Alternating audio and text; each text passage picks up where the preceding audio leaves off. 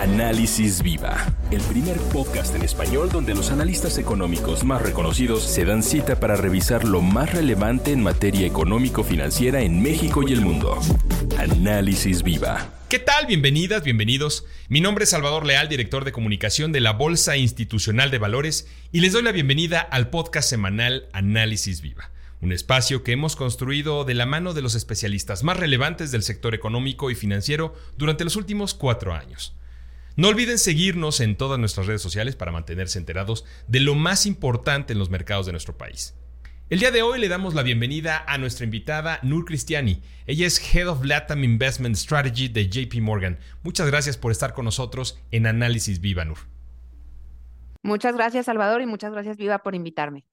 Si te parece bien, platiquemos el día de hoy de un tema que comienza, eh, la verdad es que es muy importante, pero ha quedado o quedó durante algún tiempo relegado eh, en las columnas de los periódicos y ahora conforme van pasando los días y nos vamos acercando eh, cada vez más al deadline importantísimo, se habla cada vez más. Y esto es el techo de endeudamiento del gobierno de los Estados Unidos. ¿No es así, Nur? Definitivamente, Salvador, no es la primera vez que hablamos de este tema. Eh, claro, es algo que se repite, te que prácticamente anual, pero desgraciadamente nos encontramos en una coyuntura en donde ese deadline, ese ex-date, está demasiado cerca eh, como para que el mercado lo pueda ignorar de nuevo.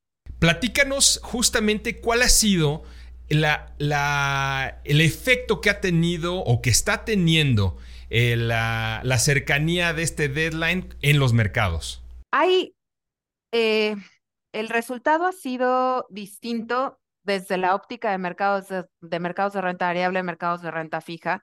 Definitivamente es un tema que todos están eh, viendo con, mucha, con, con mucho foco el consenso de mercado de la misma manera que se ha hecho en los últimos cientos de veces que se ha negociado el techo de endeudamiento de Estados Unidos, el consenso de mercado es que lleguen a, una resolución. Desgraciadamente, eh, eh, la radicalización política que vemos en Estados Unidos ha provocado que las discusiones se alarguen más de lo que cualquiera querría ver y hay una probabilidad no negligible de que veamos un escenario en donde haya una especie de default técnico por parte del gobierno de Estados Unidos. suena catastrófico, no es así, no significa que hubiera eh, un impago por parte del gobierno americano. Seguimos pensando, por lo menos nosotros en JP Morgan, que eh, la renta fija, los bonos del, Tesoro americano seguirán siendo eh, la principal reserva de valor, tanto para eh, reservas de bancos centrales, eh, corporativos, etcétera. Pero sí, definitivamente hay un riesgo, como te decía, no negligible de que haya un downgrade de la deuda soberana americana, como ya lo vimos pasar en el 2011. El efecto en el mercado, obviamente, pudiera llegar a ser negativo, pero para nosotros es más un periodo de volatilidad que algo que sea sostenible. La lectura o la preocupación desde nuestro punto de vista tiene que ver más con que e, este eh, falta de consenso, qué implicaciones pudiera tener en el mediano largo plazo, sobre todo para la política fiscal eh, americana. Eh, esa es nuestra principal preocupación, obviamente sin descartar la volatilidad de corto plazo para los mercados. A lo mejor hay que recordarle también a, las personas que nos están escuchando y que nos ven eh, a través del podcast en YouTube que mm, ah, este techo de endeudamiento es el producto de una negociación política que en esta ocasión en particular está siendo utilizada a lo mejor utilizo una palabra demasiado fuerte, pero como rehén eh, entre eh, los republicanos y los demócratas en Estados Unidos. Y eso, como bien dices, no significa que el gobierno no pueda pagar, pero sí significa que en papel el gobierno norteamericano no puede aumentar su eh, techo de endeudamiento, ¿no es cierto? Claro, igual y, igual y es, eh, hubiéramos empezado por ahí, eh, ¿qué es el techo de endeudamiento, no? Y por qué es importante. El gobierno norteamericano, desde hace muchos años, más de, de 100 años, eh, implementó este lineamiento de tal manera de que los gobiernos en curso no pudieran sobreendeudarse y sobre todo que, que ese gasto no fuera únicamente gasto corriente, sino que tuviera más estructural. Eh, la mayor parte, bueno, de hecho, todas las veces, sobre todo tomando en cuenta el déficit público que tiene Estados Unidos, ese techo de endeudamiento se ha logrado o patear o incrementar para que pueda el gobierno seguir funcionando. El caso más reciente de un escenario como el que estamos ahorita, que conllevó a un cierre parcial de las actividades del gobierno, fue en el 2011, en donde vimos a la calificadora Standard Poor's en efecto rebajar el, eh, el rating que tenía sobre la deuda soberana en Estados Unidos, pero sí eh, un cierre parcial de las operaciones y sobre todo una priorización de los gastos que seguía haciendo el gobierno. El gobierno tiene que seguir funcionando, tiene que seguir pagando a los empleados, pero no necesariamente todo lo va a hacer al mismo tiempo. Tiene que seguir pagando de los intereses sobre la deuda y en ese caso vimos por algunos días que se dio este efecto de priorización en los gastos. Eso es un escenario que nosotros prevemos pudiera ser factible en esta ocasión de nuevo, en donde si llegáramos a ese default técnico del que hablaba yo al principio, pudiéramos ver por parte del gobierno americano empezar a hacer esta lista de cuál de mis eh, erogaciones tiene prioridad sobre la otra. Evidentemente, salario sería una de ellas. Eh, los intereses de la deuda, como les decía también al principio, eh, la mantendrían o nosotros creemos que la mantendrían, pero de ahí pudiera tener implicaciones importantes en términos de la actividad económica por retrasos en, la en el pago a ciertos proveedores o ciertos servicios. Así que esa es la importancia de la discusión actual y como tú bien mencionabas, la falta de consenso que existe entre republicanos y demócratas, sobre todo anticipándonos a que el 2024 es un año electoral, un año electoral en donde no hay tampoco una claridad con respecto a, a quién pudiera ser el representante para cada uno de los partidos. Ya hemos visto a algunos levantar la mano, pero claramente hay mucha incertidumbre al respecto y como lo hablaba yo antes, también mucha polarización dentro de la política norteamericana. Aquí cabe resaltar entonces que la visión que ustedes tienen eh, de llegar a la fecha fatal es más una priorización o un cierre parcial de ciertas actividades que cualquier otra. Eh, leía en algún momento en la semana em, que creo que eh, se podría llegar ya sea hablar de una eh, alguna argucia legal para tratar de lograr ese, ese techo de endeudamiento. Inclusive em, un par de artículos hablaban acerca de, la posibilidad de hacer una, una, moneda de un trillón de dólares, ¿no? Que creo que es este, algo que, pareciera salido de alguna serie de televisión. Ustedes ven, no, no ven esos escenarios, ¿no? Ven este otro. Nosotros, como te, como te decía, nuestro escenario eh, base, con un 85% de probabilidad o más, es que se llegue a un consenso en los próximos días, de tal manera de que podamos evitar este default técnico. ¿Qué pudiera conllevar ese consenso? Fundamentalmente dos opciones, o un, una ampliación del plazo de negociación lo cual nos deja en el mismo camino, pero por lo menos con un poco más de espacio de fondear las operaciones por algo más de tiempo. Y la ventaja de una solución, que aunque no es una resolución, pero por lo menos es temporal, es que si llegamos a mediados de junio, eh, entran a las arcas nacionales la, los pagos de impuestos de las compañías. Y eso le da cierto aire todavía al Tesoro americano de seguir fondeando operaciones. Entonces, hay espacio para que esa sea una solución de corto plazo. No es la ideal, pero existe. La otra es que en efecto se dé un acuerdo entre republicanos y demócratas que puedan llegar a un consenso con respecto a dónde dejan el techo de endeudamiento y qué tanto restringen los eh, gastos hacia adelante.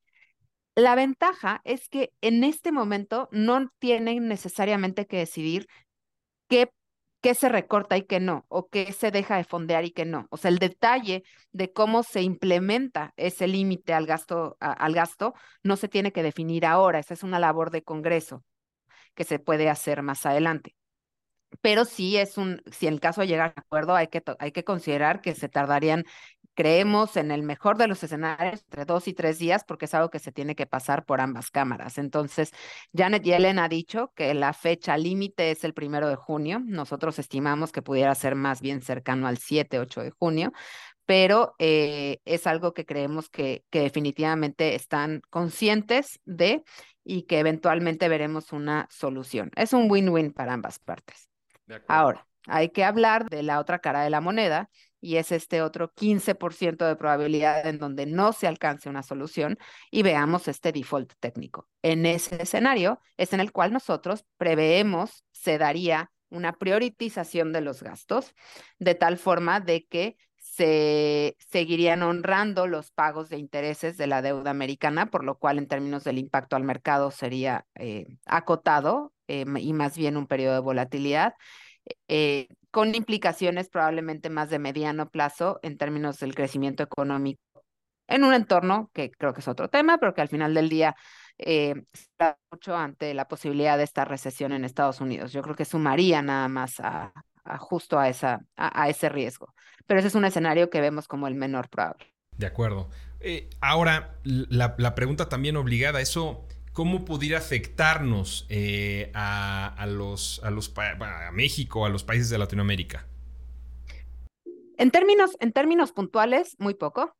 Eh, si viéramos un escenario catastrófico en donde se dejan de hacer pagos a ciertos proveedores, se frenan algunos proyectos, hay empresas, evidentemente, eh, de la región eh, tienen exposición a Estados Unidos que pudieran, que, que pudieran verse perjudicadas. Eso, pero es algo que, como les decía, no es nuestro escenario base.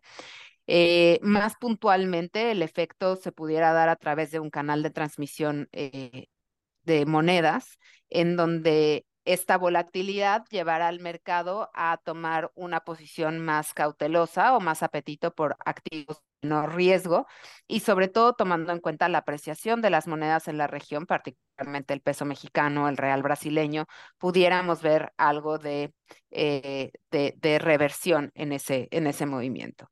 Tomando en cuenta además que, que el soporte que que ha llevado a que las monedas encuentren esta fortaleza no ha cambiado y no cambiaría en el corto plazo, que tiene que ver más con los diferenciales de tasa. Pero es un mercado extremadamente líquido, eh, muy sensible a noticias de este, de este tipo y por lo mismo creemos que se pudiera llegar a ser el contagio en el caso de ver un escenario de volatilidad. Nur, no quisiera dejarte ir sin que antes platiquemos rápidamente de una cosa que mencionaste con respecto a la recesión o la posible recesión norteamericana. Eh, ¿Cómo lo están viendo ustedes em, en términos de probabilidades y también en términos de efectos pues para los países tan eh, estrechamente vinculados con Estados Unidos como es el caso de México? Para nosotros es prácticamente eh, un hecho, te diría que con más de un 80% de probabilidad que vamos a ver una recesión en Estados Unidos en algún punto de finales, entre finales de este año y eh, el principios del 2024. ¿Por qué? Porque una eh, restricción monetaria como la que se ha dado los últimos 12 meses por parte del Banco Central, por el caso de la Fed, tan agresiva, no puede dejar a la economía eh, en, eh, sin, ningún, sin ningún impacto. Ahora, hemos visto una economía increíblemente resiliente, definitivamente. Hay espacio todavía para ese escenario de soft landing. Eh, o que no haya recesión o que haya una desaceleración únicamente moderada pero cuando sumamos el efecto de una política monetaria restrictiva con las noticias relativamente recientes de la inestabilidad en el sector financiero, sobre todo eh, bancos regionales, que nos ha llevado a una restricción crediticia muy importante, sobre todo para las empresas eh, de, de menor escala, nos lleva a eh, confirmar o, tener aún mayor convicción en que esta desaceleración se, se hará eh, una realidad hacia finales de este año, principios del año, del año próximo. Eso tiene una lectura negativa para la región, particularmente en el caso de México, que conocemos los lazos son eh, bastante más fuertes, por lo cual estamos previendo una desaceleración en el crecimiento de México para el año que viene también. Ahora, tomando en cuenta que hemos visto una economía de la misma forma bastante sólida que nos ha llevado a revisiones continuas eh, para las expectativas de crecimiento para México este año. Entonces, no podemos descartar que en efecto veamos un escenario similar, pero en el contexto de una economía eh, americana que tiende a desacelerarse, vemos un escenario más complejo para las economías de la región y particularmente en el caso de México. Excelente, Nur. Muchísimas gracias por este análisis tan completo y tan claro. Te agradecemos que nos hayas acompañado en este episodio de la cuarta temporada de Análisis Viva. Muchas gracias, Salvador. Muchas gracias, Viva, por invitarme. Ella es Nur Cristiani, Head of Latam Investment Strategy de JP Morgan, y a ustedes muchas gracias también por escucharnos.